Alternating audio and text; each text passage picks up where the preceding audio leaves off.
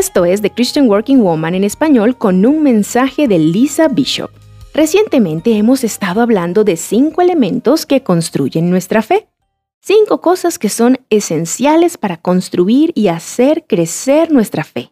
Los dos primeros son la confianza y el recordar.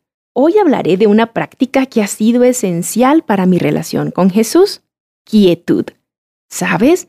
En esta era tecnológica es difícil encontrar un momento para estar a solas y en quietud.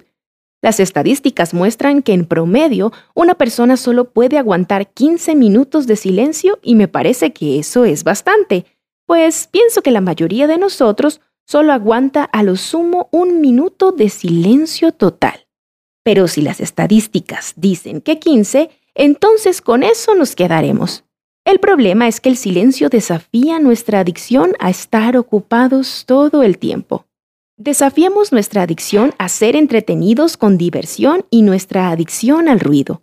El silencio y la quietud son difíciles porque estamos tan acostumbrados a estar distraídos. El silencio exige paciencia y espera, pues nos incomoda ser pacientes y tener que esperar. Nos hace sentir que no somos productivos y surgen emociones y pensamientos que preferimos evitar por estar ocupados. Si soy honesta, a veces prefiero revisar Facebook o Instagram en vez de pasar ese tiempo en quietud delante de Dios. Leemos en Salmo 23, 1 al 3. El Señor es mi pastor, tengo todo lo que necesito. En verdes prados me deja descansar, me conduce junto a arroyos tranquilos. Él renueva mis fuerzas, me guía por sendas correctas y así da honra a su nombre. Nota arroyos tranquilos.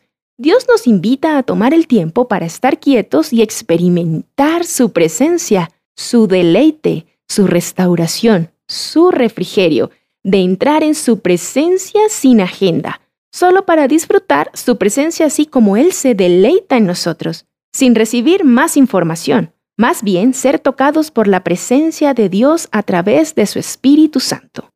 Son muchas las religiones que practican el silencio, pero lo que nos hace diferentes como seguidores de Jesús es que nosotros venimos y nos postramos en silencio ante Dios mismo. Dice Henry Nowen, teólogo reconocido, el silencio es el fuego de la transformación. Y dice Jane Weinbrenner, la disciplina de quietud ejercitada en fe y en el poder del Espíritu Santo siempre rendirá frutos. Entonces, toma tiempo esta semana para quedarte quieta delante de Dios. Reemplaza tiempo en redes sociales con unos minutos de silencio y permite que brote en ti el agradecimiento. Pide al Espíritu Santo que en Él se centre en tu mente y corazón. Al practicar esto en fe, será transformada tu vida y darás mucho fruto.